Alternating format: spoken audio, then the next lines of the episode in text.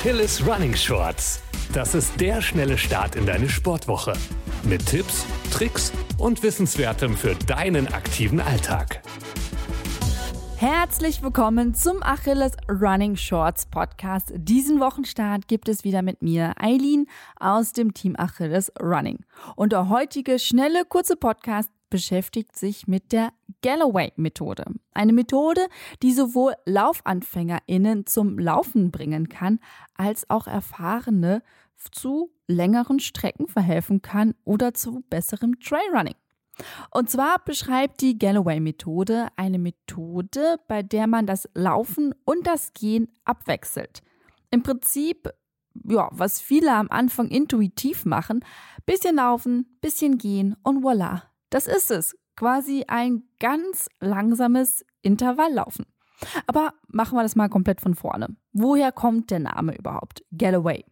Natürlich von dem Menschen, der es naja, also erfunden wäre zu hart gesagt.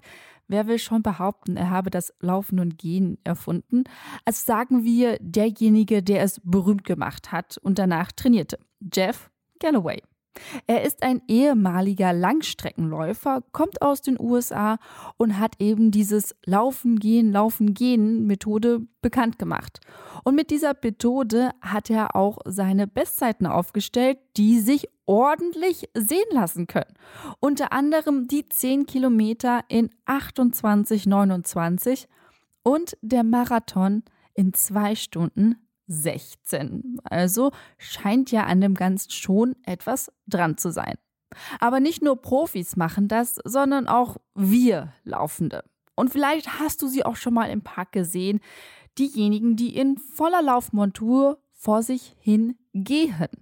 Und da stellst du dir die Frage, machen die etwa Pause? Ja, vielleicht. Oder sie trainieren eben nach der Galloway-Methode.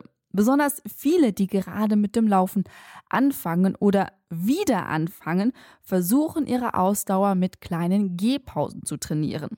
Denn besonders am Anfang fehlt es häufig an Ausdauer, Muskulatur und manchmal auch an Motivation. Und da kann dieses Wechselspiel aus Laufen und Gehen helfen.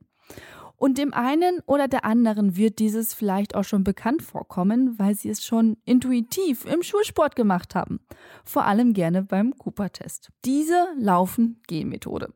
Viele werden jetzt denken, was so einfach klingt, kann das überhaupt effektiv sein? Gerade für LäuferInnen, wie gesagt, die am Anfang stehen oder wieder einsteigen, ist das genau der Fall.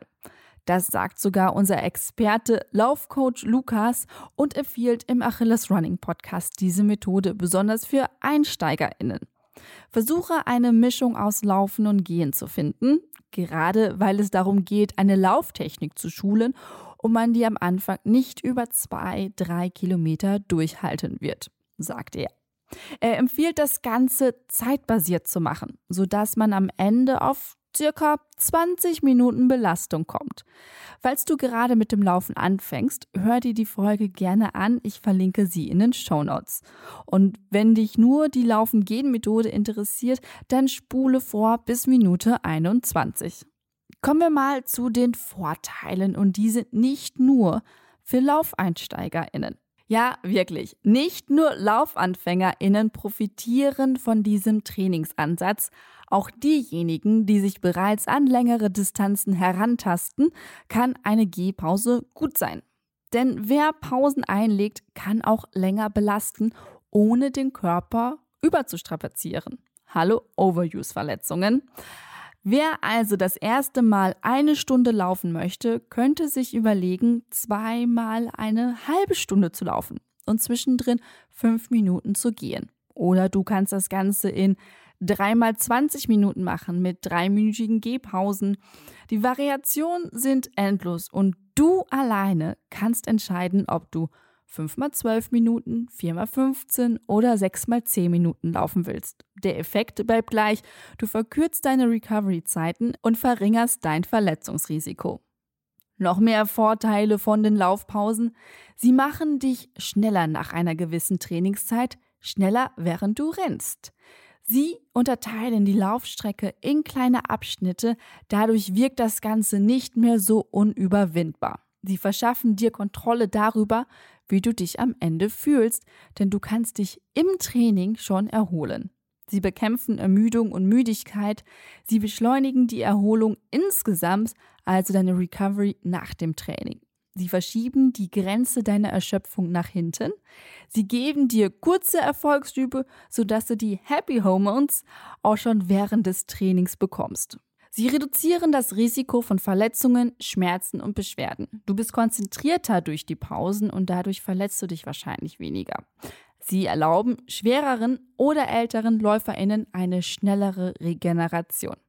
Das kannst du natürlich auch beim Marathontraining machen oder wenn du Richtung Ultras dich bewegen willst. Bei Trailrunning ist es sehr üblich, bei Bergauflaufen schnell zu gehen, quasi Powerhiking zu machen. Denn auch durchs Gehen oder Wandern oder schnelles Wandern trainierst du deine Ausdauer und wirst somit im Laufen besser. Kannst länger durchhalten, wirst schneller.